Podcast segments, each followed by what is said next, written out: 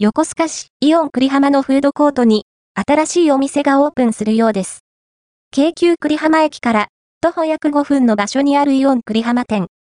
このイオン栗浜店2階にあるフードコートに新しいお店がオープンすると、読者様より情報提供をいただきました。現在、2階フードコートにあるお店は、大阪王将、花丸うどん、31アイスクリーム、リンガーハット、築地銀だこの5店舗です。